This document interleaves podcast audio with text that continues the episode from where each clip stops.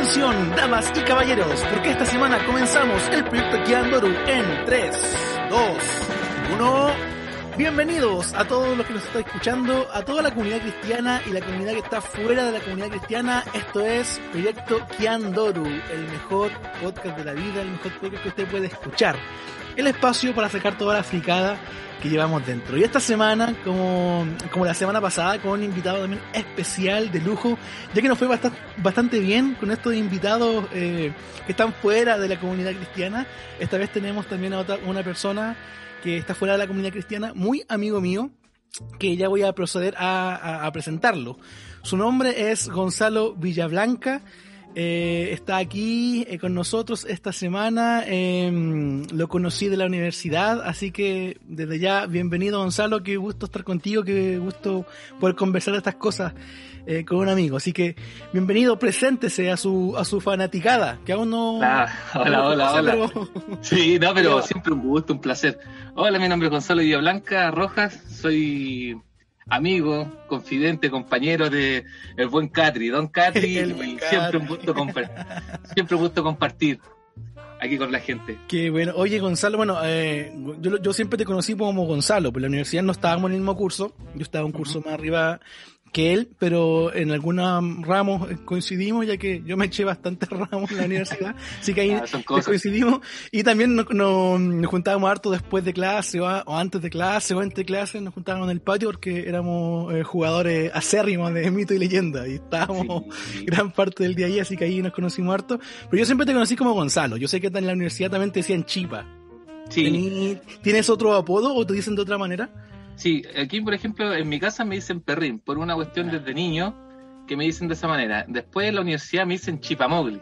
Esa cuestión nace directamente por los videojuegos, porque nosotros jugamos con unos compañeros de bachillerato, eh, ya por el año 2008, jugábamos Quake 3 Arena y nos poníamos nombres graciosos para poder eh, matarnos y darnos risa. Oh, maté a este cabro. Y en ese momento justo había salido en el CQC el niño del chipamogli. Sí, sí, y a mí me identifica mucho ese personaje, entonces desde ahí me empezaron a decir chipa.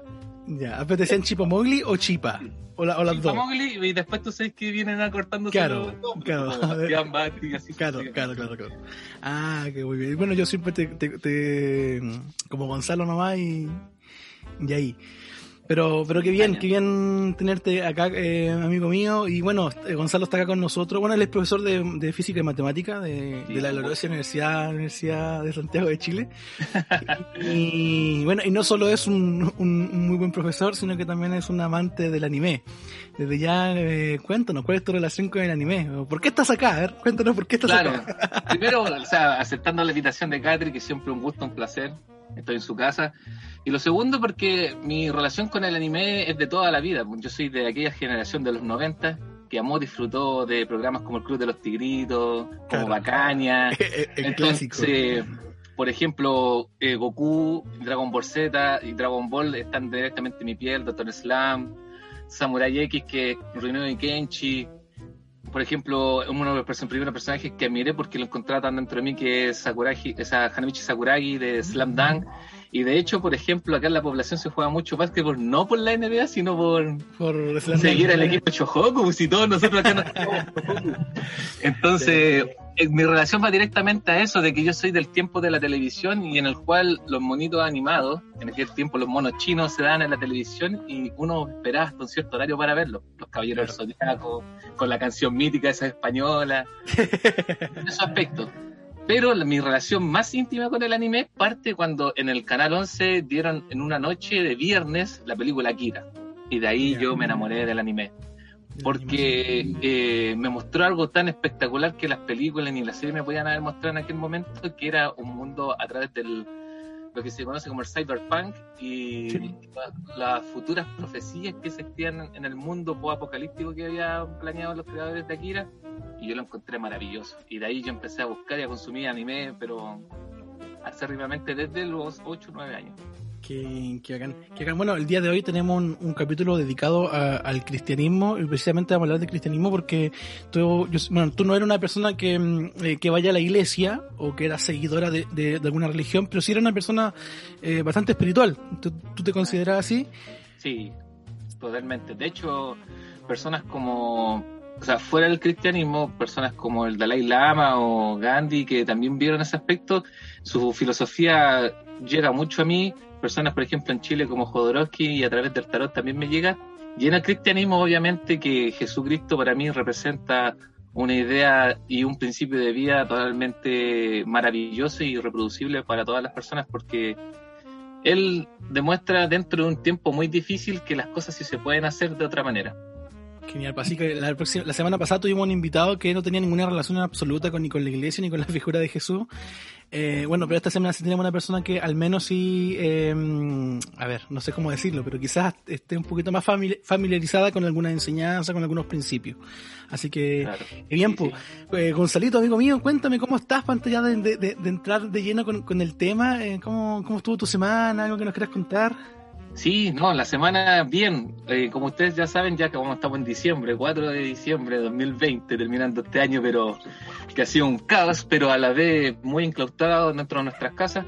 Eh, ha sido complicado porque en el trabajo en cual me dedico, eh, cerrar promedio es siempre un tema complicado. Entonces la semana hoy en día ha sido solamente llamemos apoderados, hablemos con apoderados, veamos los niños cómo están y todo ese cuento para qué, para poder hacer cierre de semestre y cierre de año que es lo más importante. Y es difícil porque sabemos que en estos momentos nosotros estamos llegando a la intimidad de los estudiantes y en ese aspecto estamos siendo un poco invasivos. ¿Por qué? Porque como están en su casa, los comunicamos en su casa, ellos nos cuentan cómo están ahí. Y eso me es difícil, pero a la vez eh, me complementa a seguir mejorando como profesor. Entonces mi semana se ha dedicado a eso, a, terminar exactamente, recibir y lo demás también jugar mucho con los amigos LOL. ya, ah, eres, un jugador de LOL, eres jugador. es importante que la gente sepa. sí, yo soy jugador de LOL, muchas gracias a un gran amigo mío que se llama Iván Díaz Arena, Iván Alejandro, más conocido como Iván del Graf. y ahí por si me quieren agregar al LOL, me llamo el Alfa Blanca. Aquí haciendo la anécdota con Catri por una carta de mito y leyenda que se llama el Alfa. Y disfrutando con los compañeros, pues ahí como no podemos jugar al fútbol, que también me gusta mucho jugar al fútbol, me dedico a jugar al LOL en, después de las tardecitas de terminar el trabajo. Y eso, como que ha sido mi ¿Estás viendo alguna serie, algo? Sí, sí. Hace pocos días, no sé si ustedes vieron, hace unas semanas salió la película de Demon Slayer, de Kimetsu no Yaiba. Entonces me dediqué nuevamente a ver Kimetsu no Yaiba y mi primera recomendación para que la vean. ya, ya, pasamos ya con las recomendaciones. Claro, es que muy buena, muy buena. Y justo me adelanto un tema que veníamos a ver, pero. Qué bueno, qué bueno. Me parece muy bien, amigo mío. Sí. Eh, bueno, yo también aprovecho, de contarte que también esta semana ha sido una, una, buena semana y un poquito más relajada que semanas anteriores. Y eh, no sé si cacháis esta serie eh, de Queen Gambit. Sí, sí. ¿La viste? O sea, eh, está muy pública por el tema del ajedrez y las mujeres. El tema interesante. Sí, sí, sí. Así que, bueno, pero no tiene oportunidad de ver porque ya, mira. Dale, dale, dale. tenéis que verla, tenéis que verla, es muy buena. Yo empecé a verla, la buena, la empecé a ver esta semana, fue una de las cosas que he hecho, esta semana, y me demoré dos días en verla. Es ah, cortita, son siete capítulos, y no, muy recomendable, muy buena, muy buena, me, me encantó. Así que. Ah, bueno, sí, sí. Bueno, ya que ya, ya entramos en calorcito ya, eh, Gonzalo, ya entremos ya en tierra derecha. Eh, Cuéntame sobre tu opinión sobre el proyecto Kiandoro. ¿Qué te parece? ¿Has escuchado del, del podcast? Eh, cuéntame de la gente que nos está escuchando. Completamente. ¿Cuál es tu experiencia? De hecho, me contar en infidencia inmediatamente. Yo pedí venir aquí y eso fue, me tiene con mucha alegría. Quería tener este tipo de conversación, me encanta. Y porque primero estuvo uno de mis grandes amigos y alguien que quiero mucho que es Claudio CL, por si lo conocen, Claudio Cupier. Entonces, la, la persona que estuvo en el capítulo anterior. Exactamente.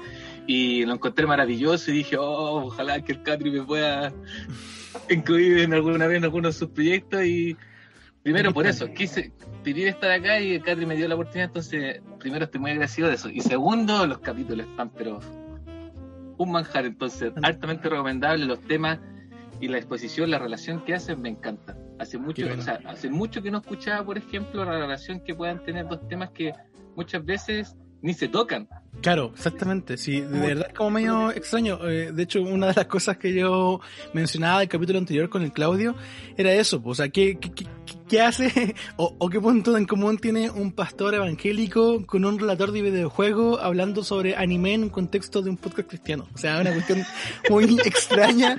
No tiene ningún, claro. ningún, sentido. Pero también creo que esa es como la, la esencia de, de, de, este proyecto, de, de poder acercar eh, tanto a cristianos como no cristianos a, a, a nuestra como visión eh, eh, cristiana y también eh, sacar un poquito de, de la, de, del armario a muchas personas que, que, ven anime como escondidamente, o sea, se, secretamente, mejor dicho, porque eh, a veces la iglesia ha, ha, dado como este discurso de que no, de que el anime todo es del diablo, es, es satánico y, y cosas como esas.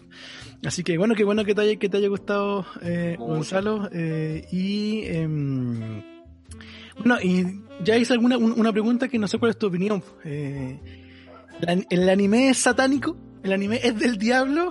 ¿Y qué piensas oh. tú al respecto con eso y con la gente que, que, que piensa así? No, primero empezar, puedo dar como un pequeño contexto. Yo vengo del tiempo Dale. donde Mortal Kombat generó la Paddington Avison. La Paddington Avison es cuando ustedes ven el videojuego y dice la clasificación para el juego. Entonces, cuando dijeron que los productos populares eran del diablo, yo primero me reía y decía, oh, qué loco que la gente diga el diablo, el diablo, el diablo. Entonces, después de decir que eran del diablo, eran de Satán. Yeah. Entonces ahí me llamó más la, la palabra, sea, esa palabra me llamó la atención y la busqué. Y de hecho, Satán significa lo opuesto a ti.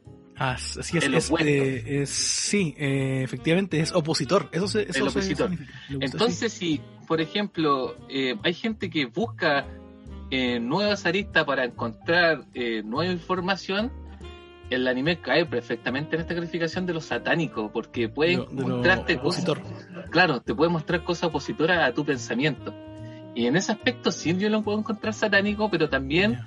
lo satánico puede ser directamente para reafirmar nuestros principios y valores. Entonces, es raro esto, pero mira, yo hago el con, lo, con la cultura oriental. ¿Ya? Y ¿Ya? uno de los símbolos mayores que tiene el oriental es el yin y el yang. Uh -huh. Muy conocido, sí, sí. que toda oscuridad tiene un punto de claridad y toda claridad tiene un punto de oscuridad.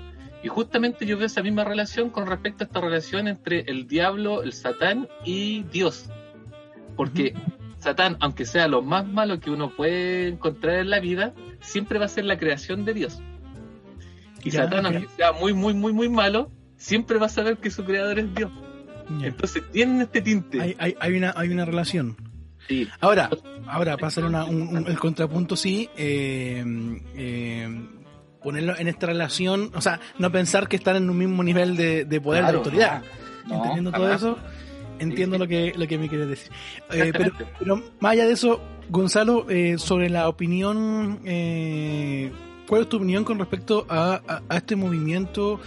Eh, cristiano, específicamente evangélico, sobre claro. eh, satanizar todo, que todo es malo, que no hay que no hay que relacionarse con, con, gente de afuera, no hay que ver televisión, un montón de cosas. Sé crítico nomás, amigo, no, no tengas No, no perfecto. No, es que, no te censures. Sí, no, mi crítica va directamente a que la, la el, el, el, pueblo cristiano evangélico es muy fiel a sus creencias. La fidelidad, la el a, a, tenerse, el juntarse, el agruparse dentro de las mismas personas que ellos tienen el mismo pensamiento es algo, una conducta muy conocida.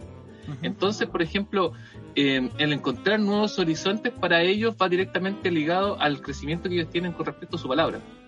La, el, la Biblia como principalmente y los interlocutores que como tú son pastores evangélicos que transmiten la palabra. Claro. Entonces, mi crítica va directamente a lo constructivo de que la fidelidad que ellos generan, yo lo encuentro muy genial. ¿Por qué? Porque es un punto en el cual te da otra visión de los que nos vemos afuera. Porque como yo estoy afuera de la iglesia, me parece algo que a mí me aporta mucho. Ahora, ¿dónde entra mi fuerte crítica? Que es, yo creo, de desconstrucción, es en el, en el fanatismo. Yeah. Ya hablo con directamente el fanatismo de cerrarse la idea y no escuchar nuevas ideas. Y yeah. eso, eso, eso, para ti es un fanático, una persona que no es capaz claro. de escuchar otra idea. Claro, exactamente, porque vale. de mí yo prima, prima, el diálogo, y cuando el diálogo se cierra dentro de una creencia en la cual entra el, el, la, como los fanáticos, sí, exactamente, y empieza a agredir al otro, empieza a descalificar al otro, empieza a juzgar al otro, directamente se rompe esta relación de diálogo. Y aparte, eh, rompen también sus principios. De hecho, mismo Cristo lo dijo: el que tenga, o sea, que esté libre de pecado, que lance la primera piedra. Claro.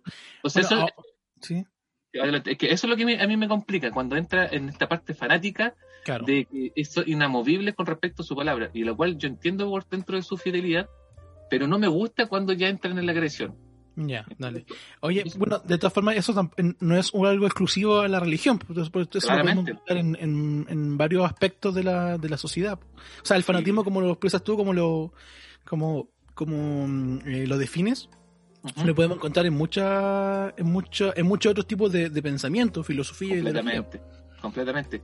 Pero hay- el aspecto cuando a eso lo que digo que te llama la atención es porque hay figuras que eh, muchas veces son representadas a través de ese tipo de cultura, por decirlo de una manera. Yo en estos momentos estamos hablando de la iglesia evangélica y la iglesia evangélica puede presentar estas situaciones y ahí es donde a mí no dejo de compartir su pensamiento. Pero por ejemplo, gente que sale a predicar y son fieles y están todas las semanas y están mostrando su culto, a mí me gusta mucho y de hecho me llama la atención. Y entiendo que hagan esta división, ¿por qué? Porque ellos son fieles a sus creencias. Y en ese aspecto yo comparto mucho. De hecho, Oye, ¿y al- ¿tú has ido a la iglesia alguna vez? Sí, sí, por supuesto. Yo he ido a todas las iglesias que hay en Chile, de todas las religiones. No has ido a la mía, pues tenés que ir, ¿viste? Sí, por supuesto. Ahí está la supuesto. invitación. Claro, eh, ¿por, qué- por qué? Porque me, gusta- me interesa el conocer. Bueno, tú sabes que, por ejemplo, por el Sí. tema de que yo soy profesor y profesor de ciencia, el conocimiento para mí es lo primordial, más que la creencia. Claro, claro. Entonces, eh, me gusta explorar este tipo de espiritualidad y entender cómo la gente se va directamente relacionando a través de lo espiritual. Vale. Y yo, sí, he asistido a muchas iglesias y voy viendo ese tipo de relaciones. Oye, Gonzalo, eh, para volver a la pregunta inicial, Sí. eh, ¿alguna vez cuando eras chico o más de más grande incluso, alguna vez alguien te dijo, mira, esto es del diablo, esto es satánico, esto no lo consumas, no lo veas, o no te quemaron alguna carta Pokémon, o no sé, algo así? Ah, pero es que ¿Al- al- yo puedo empezar los relatos. Lo- mira, lo interesante es que mi madre siempre ha sido como mi amiga, entonces siempre me apoyaba en las Ya. cosas que yo quiero hacer. Pero yo te puedo empezar a describir. Yo, por ejemplo, empiezo con el Mortal Kombat, 1992, cuando estaba en la arcade y ya, cerraron la arcade. Después vino Hugo. Hugo Ya, era pero- satánico. Ya, eso, pero, Después pero, pero, Z, ¿qué te era decía ahí? satánico. ¿Tu mamá, tus tías? ¿Quién, quién era la que te...? No, que- ahí, ahí me entendían que directamente eran eh, como distracciones para un día en el cual era fome, si en ese tiempo era fome, la televisión era nuestra gran Sí, distracción. po, totalmente. Entonces, lo que hacen hoy día, por ejemplo, los padres cuando le pasan el celular al hijo para que lo deje tranquilo, a nosotros nos poníamos frente a la tele. Con la tele, sí. No me interesa que sea satánico, lo importante es que esté tranquilo, Ah, por favor. Ya, tú tuviste esa experiencia. Exactamente. Entonces, Ya, dale, cuando dale. ellos me decían, no, esto es satánico, esto es satánico, mucho tiempo mis amigos asistían a la iglesia. Y Ya. te puedo nombrar Sailor Moon, Los Caballeros Zodiacos, Slam Dunk, eh, te culpa, Samurai X, Dragon Ball Z, que fue la mayor. Si de hecho, por ejemplo, yo tuve la experiencia cuando me contaron, después mis tíos, porque les gustaba el metal, cuando no querían dejar entrar a Iron Maiden por la canción The Number of the Beast. Entonces ya yo sé esa simetría de cuando te quieren reprimir. Y ahí encuentro que es un fanatismo. ¿Por qué? Porque se cierran sin antes conocer. Ahora. Totalmente de acuerdo. Ahora, eh, eh, por otro lado, también hay algunas cosas que, que, que sí son muy explícitas. Claro. No sé si estás de acuerdo Sí, con sí, eso y, y en ese sentido también eh, yo también logro entender. Ahora, yo de- desde como adulto miro para atrás y uno piensa, que, que, que ridículo pensar así. Eh, ahora, si me pongo yo también en, en su lugar, bueno, también eh, eh, no es menor porque igual imagínate, pues imagínate en el contexto en el que estaban y de repente empiezan a llegar todas estas animaciones súper extrañas, súper raras y súper violentas y qué sé yo, obviamente debe generar una especie de, de temor. Yo en- desde esa per- perspectiva a lo mejor entiendo un poquito. No lo comparto, pero, pero lo, lo entiendo. Ya. Yo ahí en esas cosas yo puedo discrepar contigo, Dale. Larry. ¿Sabes por qué? Porque lo que ocurre es que en aquellos tiempos habían programas como el Mea Culpa, ¿Ya? donde eso sí que era explícito, explícito. Por ejemplo, el Mea Culpa entrevistaba a asesinos, violadores Sí, y ladrones. Es verdad. y fue un éxito rotundo en los 90. Entonces, por ejemplo, yo fui de la, de la generación que creció con el Mecano. Y el Mecano mostraba a las mujeres, si Sí. en estos momentos las mujeres están eh, en un aspecto, o sea, muchas de las mujeres están en el aspecto feminista y del cuidado del cuerpo en ese aspecto, en ese momento se mostraban a mujeres en bikini, A las seis de la tarde. todo- casi a todo- semidesnudas, entonces haciendo directamente una apología, por ejemplo, a la sexualización del cuerpo de la mujer. Entonces, eso como que me sonaba raro. Dale. De hecho, mostraron, no sé, el Chavo del 8. Y el Chavo del 8 era un niño, que yo, por ejemplo, amo al Chavo del 8 y Don Ramón una fuerte inspiración para ser profesor. Pero mostraron a un niño que vivía en la calle, que sufría violencia, que tenía algunos problemas, que lo golpeaban y uno lo observaba. Y eran productos latinoamericanos, po, por no existir el mea culpa. Te puedo poner a ver otro caso, el que se la puede gana, cuando de repente Claro. mostraban la, la realidad de las familias, lo pobre que eran. Ujú. Pero después vienen estos monos y viene esta categorización, entonces como que hay un doble estándar. Y eso Sí, es, sí, ese sí, es verdad. En el aspecto de la cultura no, que yo nació, el doble sí. estándar. Ahora, sí, yo podría decir que sí me da culpa, por ejemplo, si lo daban en un horario estelar, en la noche, era para un público adulto, no así el anime que está enfocado a un público más, más, más niño y adolescente. Claro. De hecho, yo me vi Ratman sin censura a las 11 de la mañana en el televisión. Bueno, ahí No nadie sabía. ¿no? hablando, digo, los- Para la gente que pechos está escuchando, que la gente nos está escuchando de otros países, estamos hablando de algunos, de algunos programas acá de la televisión chilena, así que si es que no logra entender la referencia, eh, bueno, eh, le pedimos disculpas. Pero para todos Ah, los no, demás, sí, yo sí, sé sí. que muchos no, no, no entenderán y, comparti- y compartirán.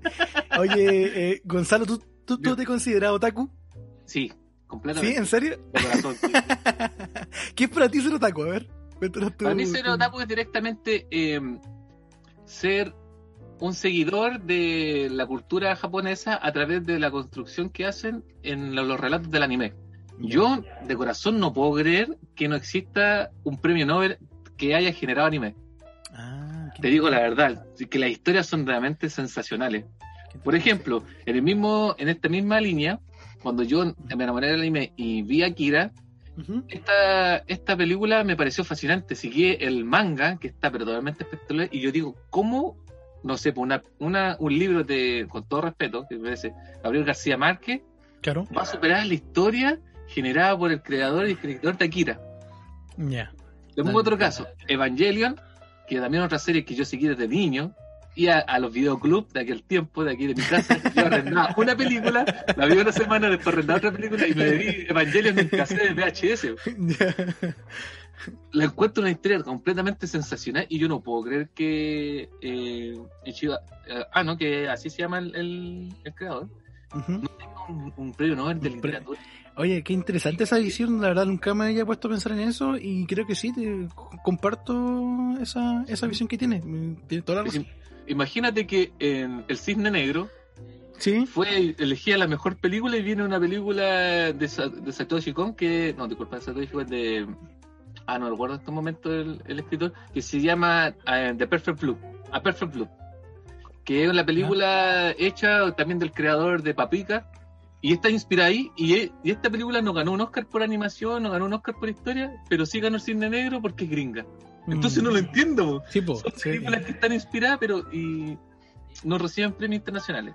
Pero sí debo aceptar, por ejemplo, que el estudio Ghibli, por eso estoy hablando lo mato como si el estudio Ghibli tiene muchos premios Oscar, pero porque tiene películas que son sensacionales. ¿Cuál te gusta? ¿Cuál, más, cuál es la que más te Por gusta? ejemplo, la, la princesa Mononoke, para mí, No, no, que es, buena, una buena película. está, está en mi corazón, porque la relación que hace la historia con respecto al cuidado y a la naturaleza, yo lo encuentro Es maravilloso. único, sí. Y ojo que eh, hay ahí también en el estudio Ghibli eh, todos los personajes principales son siempre femeninos antes de toda esta corrección política que se hace ahora de que, de que se esfuerzan a los personajes de, porque en esa época ya había gente em, poniendo a la mujer en un lugar de relevancia eh, sin en un contexto igual totalmente distinto yo eso re- resalto mucho de, de estudio Ghibli Claro. porque no necesita eh, ningún tipo de, de exigencia moral para contarte una buena historia, no se siente forzado, cuestión maravillosa. Claro, pues imagínate en el viaje de Chihiro.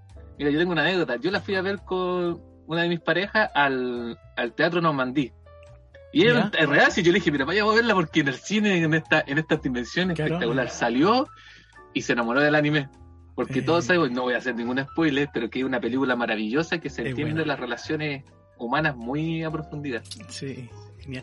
Oye, Gonzalo, eh, Dígame. ¿crees tú que falta eh, más animación o más contenido japonés con una perspectiva cristiana en el mercado? Es que desde ese aspecto eh, tenemos que entrar directamente a la cultura japonesa.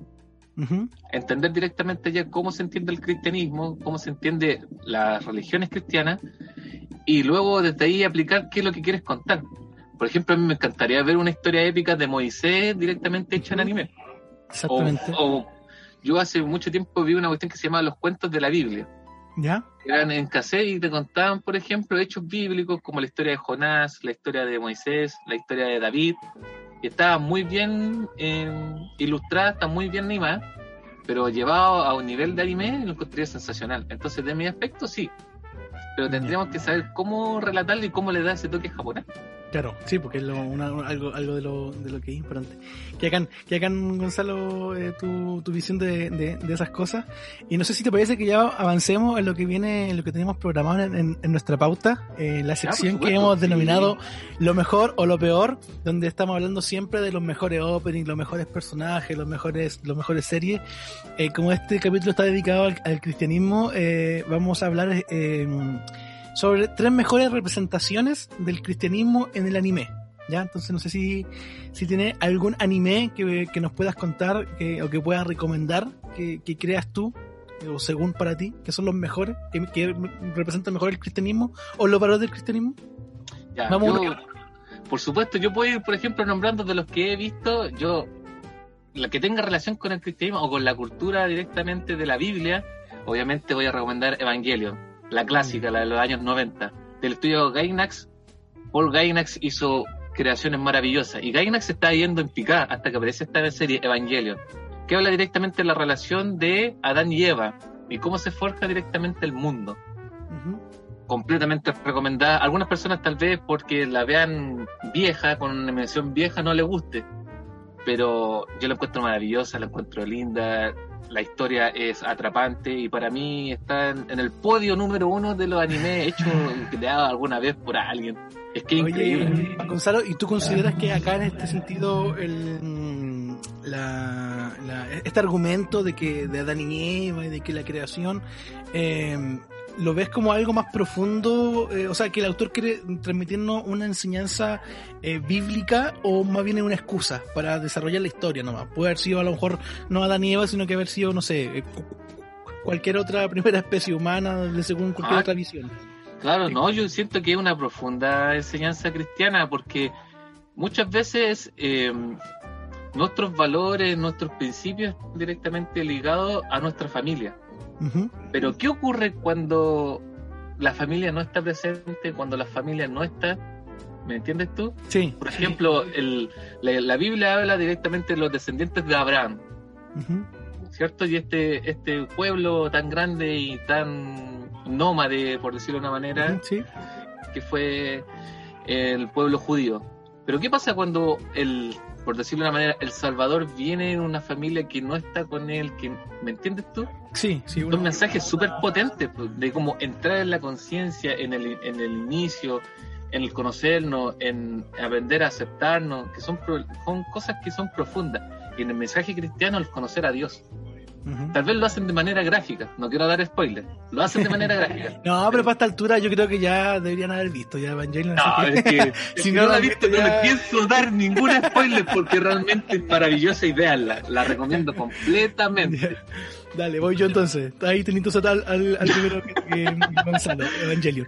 Yo voy. Eh, mira, yo considero, yo, yo creo, a, mi parecer, que eh, el anime no tiene, no, o sea, no existen como anime eh, estrictamente cristianos, que vayan con esa connotación, con esa intención, a lo mejor una, una visión evangelística o una visión más de dar a conocer eh, eh, la enseñanza bíblica o la visión cristiana. Yo, al menos creo yo que no existe eso aún. Y si es que llegase a existir, creo que al menos yo no lo he visto. Eh, así que yo voy a hablar desde, eh, desde la perspectiva de, de algunos valores que a lo mejor puedo yo rescatar de, de algunos animes que me gustan bastante y voy a eh, hacer parte de este top. Y voy a eh, mencionar en mi top a eh, Boku no Hero. Creo que Boku no Hero es un excelente eh, shonen, un, un shonen liviano, sencillo, muy bueno, a mí me gusta bastante y me gusta mucho el personaje de Midoriya. Eh, esencialmente por la inocencia que, que, transmite este personaje, porque eh, al final de cuentas Midoriya es un, es un, es un cabro bueno. Y eso a mí me gusta verlo. Me, me gustan esos valores que él representa, este sentido de la superación, de, de, de, no guiarse por el egoísmo, por al final en toda, en toda su historia, lo que hemos conocido hasta ahora, en ningún momento él tiene la intención de hacerle mal a alguien o no se mueve bajo los parámetros de, la envidia, del egoísmo o, de la vanidad, simplemente él quiere ayudar a la gente. Y eso creo que es un valor que vemos reflejado en la Biblia, creo que es un valor que, que, como cristianos debemos perseguir. Y desde esa perspectiva creo que Midorilla es un muy buen personaje que a, a, muchos cristianos nos puede ayudar como, como a lo mejor como un, como una imagen de, de cómo debe ser a lo mejor el héroe cristiano, un, héroe así como a lo Midorilla. Así que voy como claro.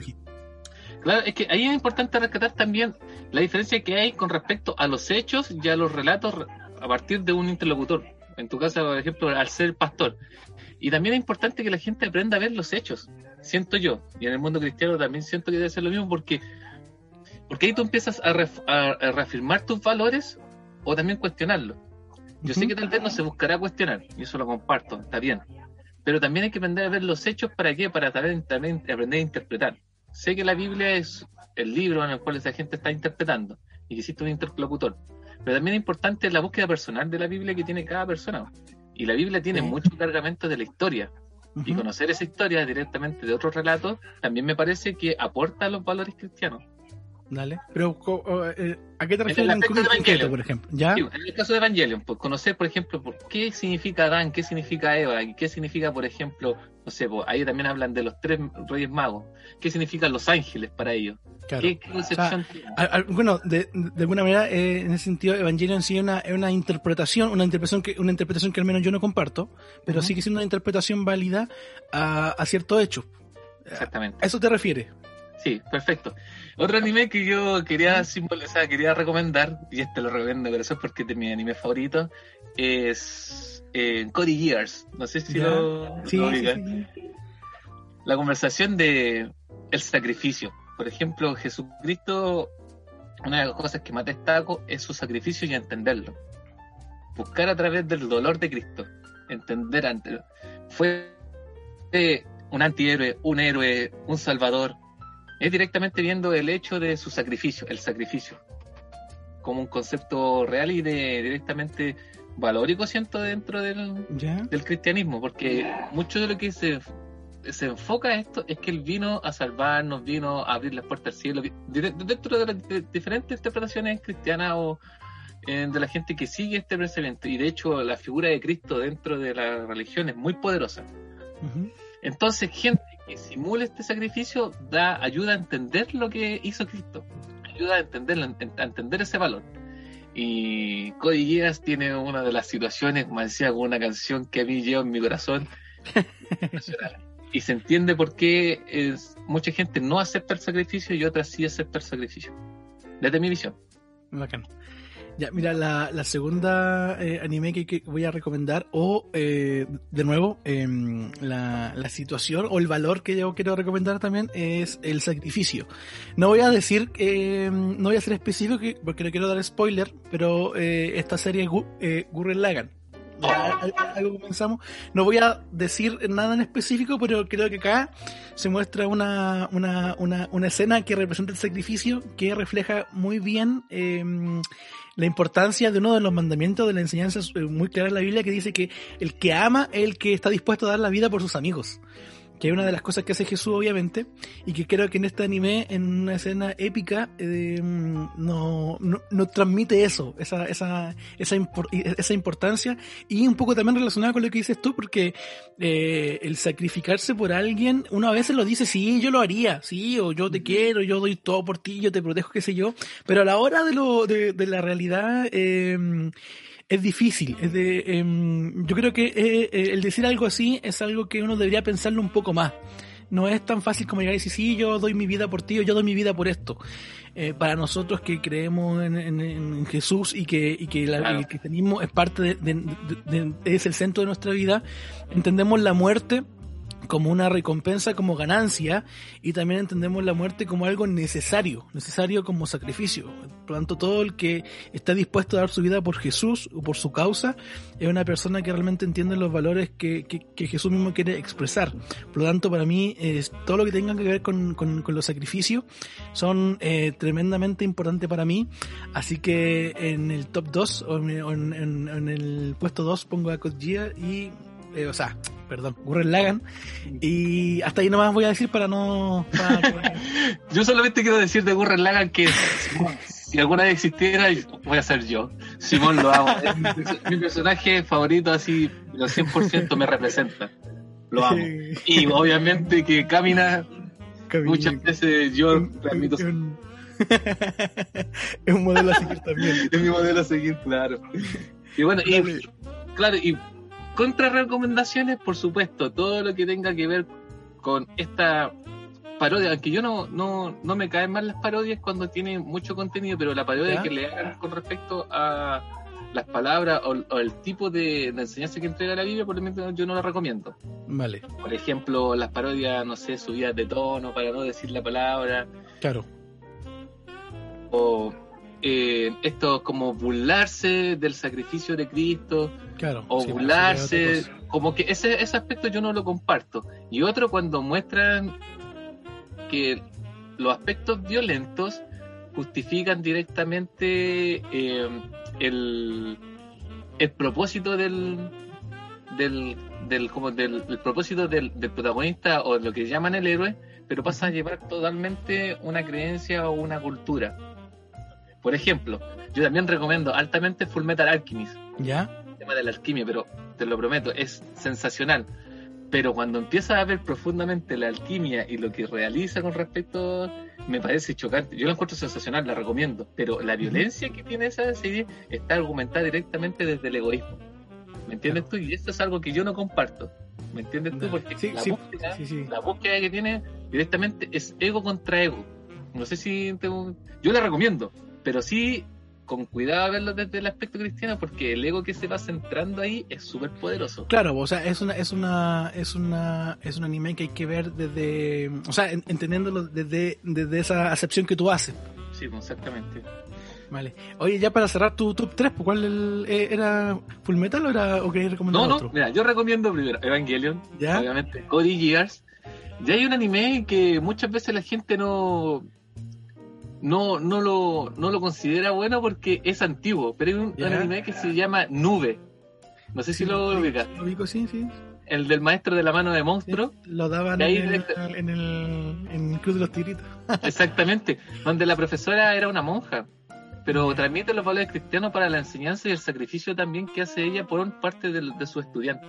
Entonces, obviamente no, no me centro en el, en el sacrificio, sino me centro directamente en los valores y que ahí nos muestran precisamente cristianos que tiene el, protagonista y cómo cuida a su estudiante. Y obviamente identificado a lo que nosotros queremos hacer, que es la docencia, pero desde una visión también cristiana. De hecho, ese anime está muy cargado de estos principios del cuidado, del cariño, de la protección, del, del buen vivir, de la convivencia, enfrentándose a los demonios, pero estos demonios directamente que vienen a agredir por parte de los enemigos de Nube y que Nube, al ser el profesor y el cuidador de estos niños, protege y entrega valores. Entonces también lo recomiendo profundamente con respecto a principios cristianos. Vale. Eh, bueno, yo para cerrar también mi top 3 tengo eh, nuevamente, de nuevo, más que recomendar el anime, estoy recomendando eh, valores y situaciones. Y en ese sentido quiero recomendar la relación de discipulado de fidelidad, de lealtad que existe entre dos personajes icónicos en el mundo del anime, eh, que es la relación que hay entre Naruto y Jiraiya, en la relación de discípulo-maestro. Creo, a mí Naruto no me gusta mucho, la verdad. O sea, Naruto Shippuden no me gusta mucho, Naruto me gusta más eh, pero no lo encuentro. para mí no es como una, un gran show, como muchos dicen, es entretenido. pero sí. Debo decir, entiendo, pero sí debo decir que la relación que de discipulado que hay de, de, de, discípulo y maestro eh, es una de las cosas más lindas que, he visto en el anime, sobre todo em, cuando, cuando esto, esta, esta, esta relación se corta en, algún punto por, por temas de la trama, que es muy emocionante, porque a mí hasta el día de hoy me hace llorar. Pero creo que el discipulado también es uno de, la, de, de los valores que, que, nos enseña la Biblia que debemos perseguir y creo y veo en esta relación entre estos dos personajes una, una, una incluso una amistad, una, una, relación muy cercana, muy, muy entre paternal también y, y algo que, que, que, me gusta, que me gusta mucho y que también recomiendo eh, como ejemplo en ese sentido. No, perfecto. De hecho, acá le voy a dar un, un tema súper importante porque Jiraiya y Naruto, aparte que lo une esta relación de maestro y estudiante, también existe la otro aspecto, cuando aparece Pain. Claro. Pain, maravilloso. Que, que, es, que, para mí es el mejor arco de Naruto Shippuden. Claro. Yo amo a Pain y entiendo su significado, entonces como lo que muestra la rebelión, el atrevimiento, la osadía, maravilloso. Tampoco voy a dar spoiler, por favor.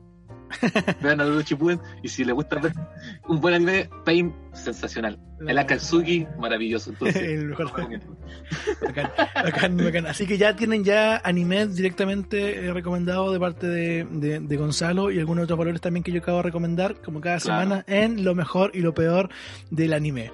Y vamos a seguir con lo que también siempre eh, eh, tenemos en cada programa eh, la sección de las efemérides, efemérides otaku, el momento donde comentamos algunas cositas interesantes que a lo mejor a nadie le interesa, pero de todas maneras nunca está de más saberlo, porque es si usted importante. puede, pues, usted así puede, eh, puede decir, oh, mira, yo sé esto y tú no. Mira, te voy a contar, Gonzalo. El 4 de diciembre eh, nace la archimaga del clan mágico de los demonios carmesí, Megumi, la extraña Megumi. niña explosiva, Kono Subagarashi Sakai ni Shukufuku. No sé pronunciarlo tan bien, pero. No, pero Konosuba, con uno con Konosuba basta. Eh... Konosuba basta. Sé que sí. uno de los. Sé que te gusta. Lo amo. De hecho, ese, ese, clan está dentro de mis animes favoritos. Después claro. te voy a dar mi top Ahora, 11 yo de nuevo voy a eh, le estoy contando algunos algunas efemérides. Yo sé que muchos lo han visto. Personalmente yo no la he visto y personalmente yo no me eh, tampoco es un no es un género eh, ni, ni, ni, una clase de anime que yo recomiende. Claro sí, pero sé también que hay muchos que lo han visto y quería también mencionarlo porque no sé qué, mm, qué te parece o, o, si te gusta este, este, género de la de la Magical Girls creo que se llama. Claro y de, del, del del estilo de videojuego que realmente claro. este anime. Pero, por, claro, pero además de eso, por ejemplo, eh, Sakura Card Captors, ¿qué te parece? Ah, a mí también me encanta. ¿Te gusta? Lo encuentro así. Lo que pasa es que el anime antiguo, con esta mini historia, que capítulos que nace la historia y se cierra, es bueno verlo, pero pasajero, no como una historia continua. Claro, son, son como más, más ligeras. Como mini historia, ¿cierto? Mini sí, historia, sí, un sí, capítulo nace, está centrado en una carta Cloud y se cierra con la carta Cloud. Mira, a, a, mí personalmente, yo, yo vi Sakura cuando era muy muy muy pequeño y, y por qué quería mencionar esto, esto, estos animes con Osuba y también Sakura Card Captor y mucho este género de la Magical Girls. Y cuando chico recuerdo que vi eh, Magical Doremi, no sé si, la, si cachai Magical Doremi. No, no la conozco. Ya, no, son buenísimo. como unas brujitas chicas. Y acá donde eh, quiero saber tu opinión porque para, para nosotros como cristianos, o, o, al menos para mí también como cristiano, creo que acá hay una línea muy delgada entre que lo que es la entretención y lo que ya viene a ser lo, lo ocultista. Claro. Porque presenta todo este mundo de la hechicería, se presenta todo, bueno, en el, el caso de la de mm, Sakura Captor también como que juega un poco con, con entre el, tarot y lo esotérico, Claro. hay, una, hay una fuerte tendencia a lo esotérico y eso en realidad creo que es una línea muy delgada que eh, te tratan de mostrar cierta situación que yo, yo creo real, como el mundo espiritual, yo creo en el mundo espiritual, creo en las fuerzas espirituales, creo en, la, en, la, en, en ese sentido de la espiritualidad, pero para mí la espiritualidad, o sea, para mí todos estos poderes que, que son, que están externos a Dios, que tienen que ver con la brujería, que tienen que ver con, con la, con el esoterismo, eh, con el ocultismo, son cosas que eh, obviamente yo no comparto y que la Biblia en ese sentido también es muy clara con ello en, en, en, que algo que nos hace mal y que debemos alejarnos de ello. Entonces, ¿qué pasa con estos animes que a veces son muy buenos, son muy interesantes, que eh, te hacen este juego, este jugueteo de que mira, esto en, en, realidad no es tan malo como, como, como se dice, sino que en realidad es, es interesante, es bonito, es para hacer el bien y qué sé yo. ¿Qué en piensas tú de eso? En ese aspecto yo voy a compartir algo. Yo hay una serie que yo amo también de corazón que se llama Pola Madoka Magica. ¿Ya? Y habla directamente de las niñas brujas. Lo recomiendo, está en Netflix, 12 capítulos de puro maravilla, genialidad. Y que habla directamente qué relación existe entre las niñas brujas y el universo. la creación, la generación de esas cosas. De, estar, de hecho, no sé si tú conoces al, al youtuber que se llama Lord Weapon, Sí, sí, sí. que es muy conocido en el mundo, la puso como la, el anime número uno de la década, de esta década. Y yo comparto completamente su percepción porque la encuentro maravillosa serie. Pero importante lo que tú tocas, que cuando hablan del ocultismo y la ausencia del cristianismo en el, en el aspecto de los valores, se entra en un terreno peligroso. ¿Por qué? Porque todo es caótico. Y esto muestra mucho el tema del esoterismo y el caos. Entonces es importante también recalcar que, por ejemplo, yo sí eh, he, prac- tengo, he hecho práctica, por ejemplo, esotérica, leo el tarot, por ejemplo, pero la diferencia que tiene es que cuando hay principios cristianos eh, no se va en contra, sino, sino se hace directamente una comprensión del otro. Y eso es importante. Los valores siempre se tienen que mantener estables porque si no están estos valores, esta forjación, eso, esto- lo que tú forjas dentro, por ejemplo, la construcción de la iglesia, se entra en este caos. En, en el saber sobre el futuro, el saber cómo predecir, el maldecir, que son cosas de energía muy potentes que realmente llegan a las personas y que no pueden ser bien llevadas por ellas. Claro, la este diferencia, el- la diferencia está en que tú crees que son dos cosas que pueden co- coexistir, Claro, convivir. Claramente. Claramente, de hecho, yo puedo un- te puedo contar un prostui, un prostui, Ya, Pa- pa- porque está en el tema cristiano y las relaciones con el Ya, esoterismo ya. tenés como un, un tema de prostui. Se dice muchas veces que el tarot es un libro y es un, un- un versículo de la Biblia, Ujú. que es el libro escrito por María Magdalena a través de símbolos. Yo la dejo ahí, capaz Es que una- no saben verdad que una no, pero sí eso dice. Pero para, para tenerlo en consideración. está, está, está ahí sobre Entonces, la por ejemplo, recomiendo. Exactamente. Eh, pero con respecto a los valores cristianos, siempre mantenerlos muy firmes. ¿Por qué? Porque eso te da tranquilidad, paz. Que eso es importante. Así es. Bueno, igual que interesante escuchar también una, una versión eh, eh, distinta a la que a la que uno a la que uno piensa, porque como te digo, en ese sentido ahí ahí sí pensamos distinto y, y bueno, eh, está bien, eh, está bien pensar distinto igual y, que podamos conversar del tema. Otra cosa que te quería contar, amigo, mira, era el 3 de diciembre de 1972 se estrena, eh, es la primera emisión de Mazinger Z, adaptación Ah. del manga Gonokai, eh, aunque Electric Octopus en 1940 fue el primer título en usarlos. Mazinger fue quien definió el futuro y el género del mecha en el anime y en el manga. ¿Qué te parece? ¿Te gusta Mazinger Oh, Z? ¿Lo has visto? Pues sí, por supuesto. Desde Astro Boy, Mazinger Z, vi una serie también que tiene relacionado con mechas que es Gundam. La, Gundam, la, la clásico, franquicia. Gundam. Que para yo en lo personal por ejemplo me gusta mucho la física soy profe de física porque uno de mis sueños es tener mi robot que se transforme en nave espacial y yo salir a recorrer el universo me lo amaría, me encantaría si me dijeran estamos listos, tenemos listos robot que recorrer el universo, lo hago entonces el género mecha es muy resistido por uno pero también yo lo amo A mí no me gusta mucho, la verdad. de verdad, por ejemplo no, sí, no me gusta. para dar más indicios, el show de los robots que daba en el canal 5, donde salía el, gladiador, o sea, el Galáctico, el Gladiador, son series que uno lleva en el corazón. Mazinger Z, para qué decir, Claro. Eh, te puedo seguir nombrando las Gundam, eh, el Balón Rojo, Zoid, eh, Son Gundam, que, que son los clásicos. claro, Tengen Topa, Gurren Lagann, Cody Geass, Evangelion. O sea, para qué decirte la, lo que yo amo el género mecha y lo que produce en mí. Pero sí, altamente recomendado. Sí, Mucho resistido, ¿no? Mucho Sí, como digo, a mí no me gusta mucho, a mí no me gusta mucho la Ya, verdad. perfecto, He visto sí varias cosas, pero no, no, no, no me gusta. Mira, otra cosa también quería contarte, el, un- un- el 3 de diciembre de 1984, Ujú. Weekly Shonen Jump lanza el primer manga de Dragon Ball, de Kira Toriyama, una de las franquicias más exitosas de la historia. Ya, en 3 de diciembre de mil, o- 1984, ya sea bastante años ya, se lanza el primer manga de, de Dragon Ball. Y también contarte eh, de... ah, déjame, aquí lo tengo. Eh, no, eso era, eso era lo que tenía. Sí. Eso es lo que tenía para ustedes, así que ya, ya tienen algunos datitos sobre animes que le podría interesar y que si no le interesa, bueno, no importa. eh, nunca, nunca está de más. Nunca está de más. Oye, Oye. Dragon Ball, espectacular. Lo recomiendo Ball. completamente. Mira, a ver, que a mí me, me pasa, me pasa, bueno, cuando yo cuando chico vi Dragon Ball y, y- y me gusta Dragon Ball y todo, pero para mí ahora eh, es como, a ver, es que esto va a ser muy, va a causar eh, una polémica. Para mí ahora Dragon Ball es un, anime, es un anime más. Entiendo todo lo que representa y todo lo que significa para la industria, pero en términos de, de lo que produce en mí, eh, para mí es, es, un anime más nomás. No es como, no es para mí la gran obra maestra ni nada de eso. Entiendo entiendo lo que representa y de ese sentido, claro, claro tiene su lugar que, que, nadie se lo va a quitar porque eh, obviamente es un ícono y, y, y, y, todo genial. Pero, pero muchas cosas sí, sí considero que están eh, sobrevaloradas considerando todo lo, la buena historia y todo lo que el mercado del anime nos ofrece. Ah, perfecto. Muy bien, sí. muy bien visto.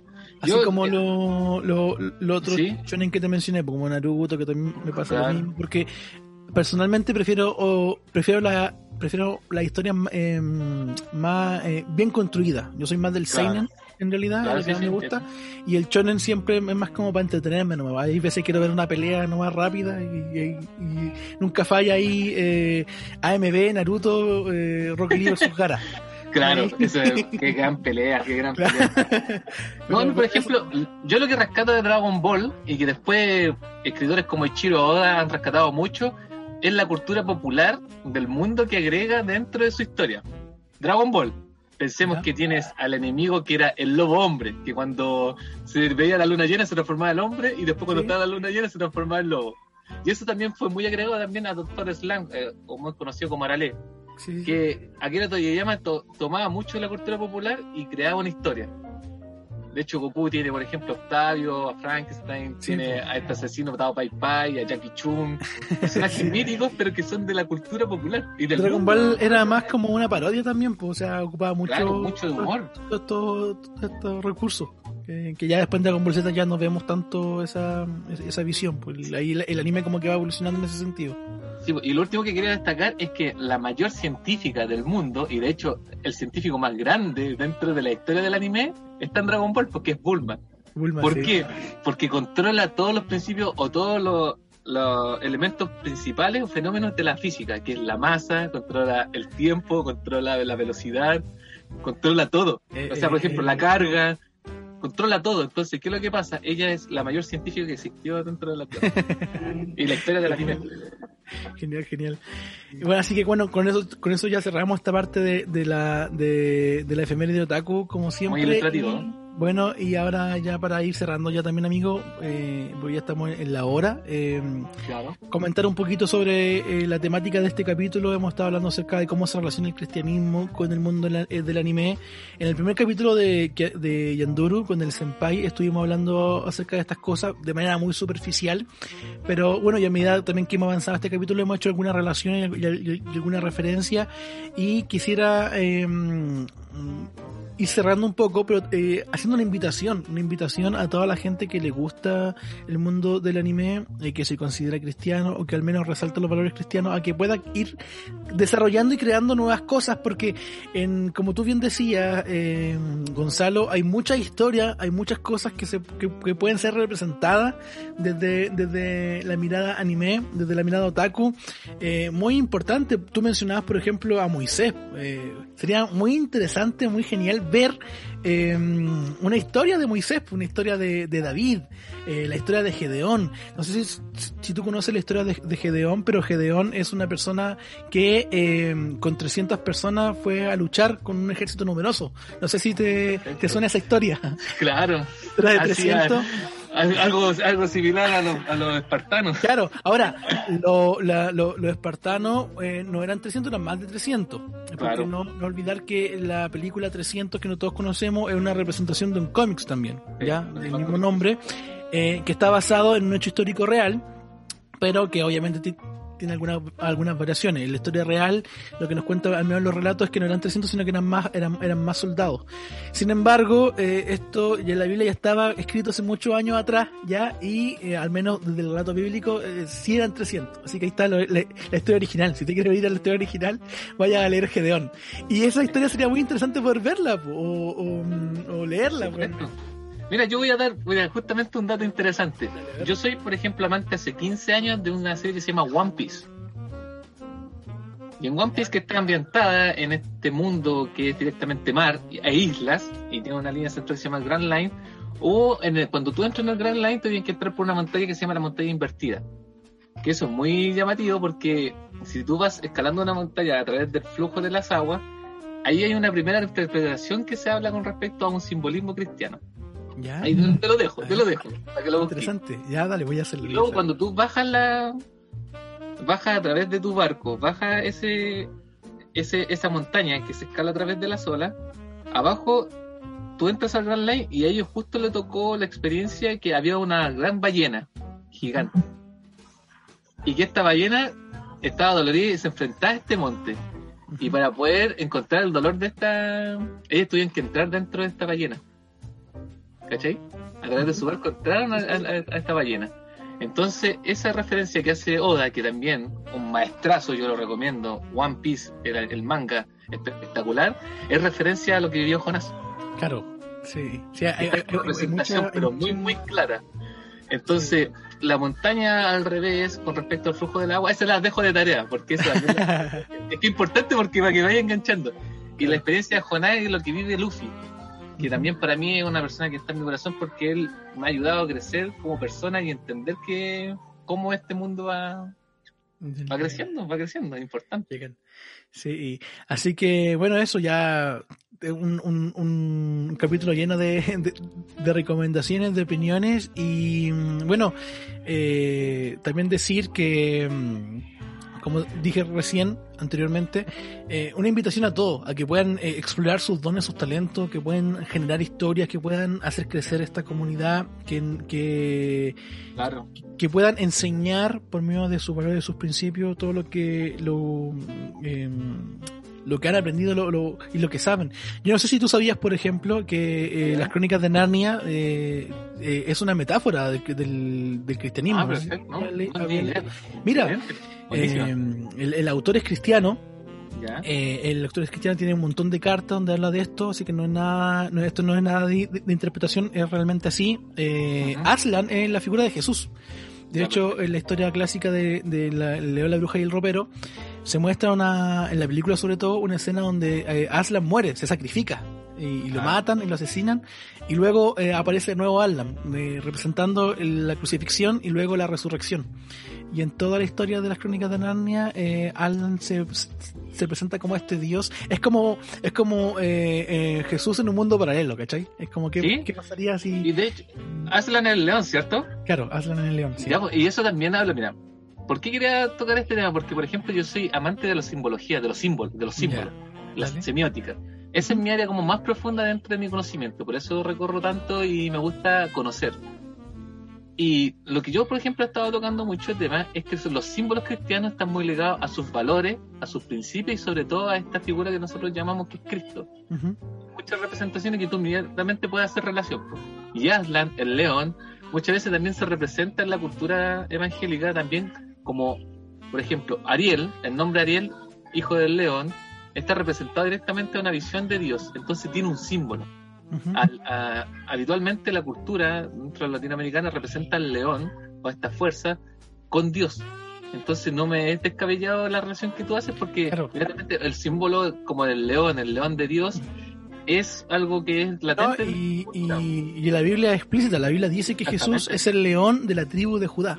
Así que está ahí la, la representación. De hecho, el, rastaf- el rastafarismo eh, tiene como símbolo también el león de Judá y el rastafarismo es una, es una corriente que nace también de...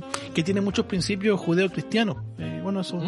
Eh, este va para otro, eh, para otro episodio, Otro, pero sí, sí. está, está presente ahí. Entonces, Así que... Sí, pues yo lo que siempre me quise recalcar con respecto a lo, a lo que fui como recomendando dentro de este podcast es son a los símbolos. Y cómo nosotros vamos entendiendo la simbología, que está adentro presente, ¿para qué? Para cómo los defendemos y cómo los entendemos. Y una simbología que es defendida férreamente y con agresión y que como que es inamovible, cae muchas veces en ese fanatismo. Y eso es lo que hay que evitar porque la simbología es para interpretarse. La interpretación es lo importante. ¿Para qué? Para que haya diálogo. Sí. Perfecto. Así que bueno, muy contento, muy agradecido de esta conversación, qué bacán. Ah, eh, muy, muy, muy, muy eh, agradecido igual. Quería también, eh, algo más quería comentar que, em, ah, em, creo yo que mm, al, al, menos para mí es un error em, tratar de buscarle significado a absolutamente todo. Creo que eh, uno tiene que hacerlo con mucha inteligencia. Eh, hablé, hablé, también sobre la delgada línea que existe entre lo que a uno le gusta, lo, que le entretiene y lo que uno podría como considerar eh, beneficioso para su propia vida, sobre todo con los mensajes. Así que, como dice la Biblia, examinarlo todo y retener lo bueno. Y también dice la Biblia, em, eh, todo te es permitido, pero no todo te conviene. Así que ese sería como mi mensaje final con respecto a este tema. Y ya para despedirnos, Gonzalo, siempre tenemos un espacio donde recomendamos em, animes. Yo sé que ya he recomendado muchos, pero si quieres recomendar alguno en específico, este es el momento para hacerlo. Yo tengo una lista de mis 11 animes favoritos. ¿Por qué el número 11? Porque el número del, del equipo de fútbol. Entonces a mí me ah, la, la Entonces, es ideal. Eh, entonces yo recomiendo directamente los animes desde, voy a desde el 11 hacia arriba, Space Cobra, Cowboy B-Boy, que hay que verlo con mucho estrella, Slam Dunk, obviamente porque Haramichi Sakuragi simboliza mucho en mi vida, Madoka Magica, Code que ya lo recomendé, un anime que es súper desconocido que se llama Dead No Coil, lo recomiendo de corazón, porque está mucho de lo que se está viviendo hoy en día con los jóvenes y lo que yo te comentaba de estas ciberclases de lo, del mundo virtual representaban esto. Gran Ticho Nizuka también me representa de corazón. No, yo ya soy Evangelion. Konosuba, pero con mucha visión de mira. Tengan Topa Gurren Laga porque, obviamente, lo amo. Yo soy Simón, lo digo de corazón.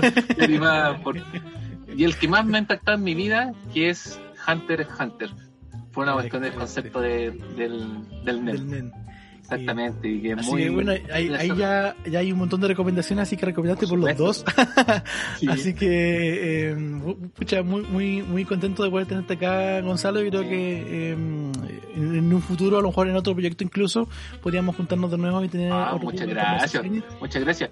Y lo importante, por ejemplo, eh, con respecto a esta interacción es que a mí uno se da a pensar también en las relaciones con las personas y uno aprende siempre de las personas. Por ejemplo, cuando te conocí y estuvimos la primera vez charlando, un amigo de nosotros común que se llama Michael Contreras, al cual aprovecho mandar un saludo, me estaba contando una de las parábolas de Cristo. Y yo me empecé a interesar en sus parábolas. Y, la, por ejemplo, para dar la recomendación, para escucharla y hagan reflexión, una de las parábolas que a mí más me gusta es cuando está en el monte, en este monte conocido, y tiene los peces. Los peces lo, lo multiplica, sí. Claro. Entonces, muchas veces yo me puse a analizar esta parábola y mucha gente cree que el milagro está en que se reproduzcan los panes y los peces. Pero yo me di cuenta que lo importante dentro de ese milagro fue que se compartió el pan y el pez y me pudo alcanzar para todos. Lo importante era compartir. Entonces, para mí la parábola está que aunque tú tengas mucho, siempre es importante compartir. Genial, excelente, excelente amigo mío. Así que bueno, de esta manera ya nos estamos despidiendo de este programa. Eh, eh, recordarle a todos que por favor se suscriban, que compartan, que le den me gusta, que nos etiqueten ahí en sus redes sociales, en Instagram, en la historia, que la gente ahí pueda compartir esto por mucho, por muchos lados, sobre todo si que te gusta la animación japonesa, el mundo del anime, el mundo geek. Eh, este es tu espacio, así que no sé si quieres mencionar tus redes sociales o algún lugar, Gonzalo. O sea, recomendación así como el chin chin, pero como profesor pueden buscarme como Gonzalo Alonso Villablanca Rojas si necesitan ayuda en matemática o física, estoy completamente a disposición. Eh, si quieren jugar conmigo LOL, Alfa Villablanca también lo dejo completamente recomendado. Y obviamente si les gusta el anime, llamen al anime, disfrútenlo, si es entretenimiento, distracción y siempre tengan en conciencia que lo importante es que ustedes se respeten y se cuiden y siempre mantengan sus valores latentes. Y si son cristianos, eso mucho más latente. Perfecto, Gonzalo. Entonces no se olvide, ahí están las redes sociales de, Gonzalo y si quieren jugar con él también, eh, No olvide que estamos en Instagram como Operación Candelabro, estamos también en, YouTube como Operación Candelabro, en Spotify em, y en todas las redes sociales. Ahí está en la descripción de este video, va a estar todo lo que lo que eh, lo que tenemos que ofrecerle. Así que muchas gracias por, por acompañarnos. No olvide la próxima semana em, em, vuelve el proyecto Lugnos. Ya queda poco para terminar la temporada, hasta el capítulo número 8. Quedan solamente solamente dos capítulos de cada proyecto para que termine la temporada, nos vamos de vacaciones. Así que eh, nuevamente Gonzalo, muchas gracias por estar acá. Eh, no, gracias un saludo para la gente que nos está escuchando y nos estamos viendo la próxima semana. Adiós. Chao, chao, chao, chao, chao.